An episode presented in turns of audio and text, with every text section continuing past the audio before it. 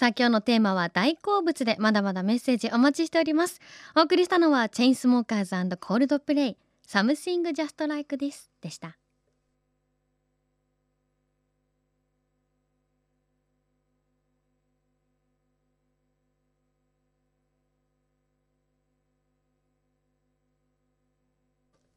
時刻は1時44分です。FM 横浜84.7キスライド高橋真奈がお送りしています。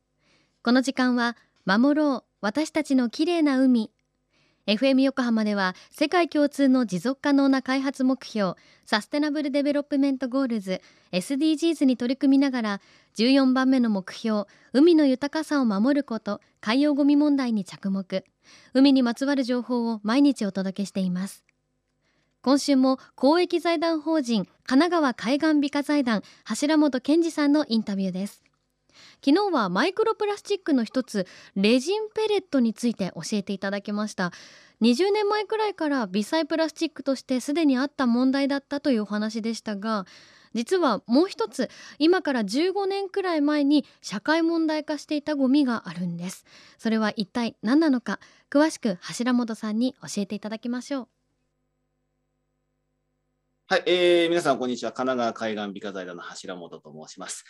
今から15年前ぐらいに、今のマイクロプラスチックのように社会問題化していたのが、海岸にこの漂着する、これ、タバコでした。で、そのタバコっていうのは、陸域でポイ捨てされたものが海岸に打ち上がってくるっていう構造だったんですけども、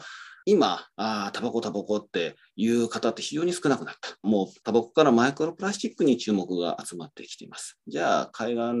のタバコの問題が解決したかっていうと、実はそんなことない。相変わらず波打ち際には陸域から流れてきたタバコがすごく多いんですよね。変わってないんですよね。だから、ここで考えなきゃいけないのは、やっぱりただ単にこの社会的な関心が他に移っちゃっただけで、社会的な関心が低くなったから問題が解決したってね、思うとそれは間違いなんですよね。だから、今、社会的に問題あるのが、注目されているのが、マイクロプラスチックなんですけど、マイクロプラスチックがね、このタバコのゴミのように、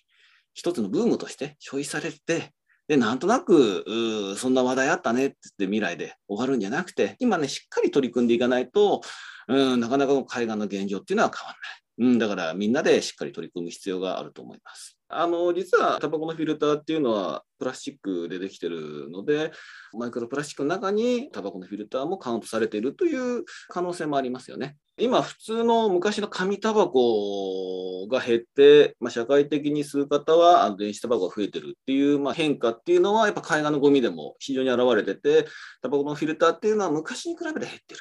じゃあその分がやっぱ電子フィルター。ゴミっていうのが増えてきてるなっていうのは感じますで、やっぱ彼らっていうのはもうそのままポイって捨ててるのが非常に多い。えー、だそこのポイっていう部分を変えない限り、ね、それが紙タバコだろうが、電子タバコのフィルターだろうが、やっぱり変わんないんですよね。そこのポイ捨てっていうのはなくしていく必要があると思います。やっぱりどうしても今、海ゴミってブームだから派手なイベントとか、なんかタレント呼んで派手にやりますって、別にそれは悪いことじゃないですよね。多くの人を集めて、きっかけ作りなんで悪いことじゃないんですけど、いや、神奈川ってそうした人たちが綺麗にしてるってイメージ持っちゃうけど、そうじゃなくて、実はこうやって、いや、ちょっとやるよって、ちょっと時間空いたからやるぜっていう、うん、言ったらやるよと、そう気持ちいい人たちがいっぱいいるんで、いや、そんな別に目立ととか目立たないとか、俺やったとかやってないとか、そんなこと全然考えなくて、いやいや、いや、やって当たり前じゃん。海ってゴミ少ない方がいいじゃん。気持ちいいじゃんっていう人たちが実はいっぱいいるんですよね。でそうした人は特にあの目立とうとしてないんで、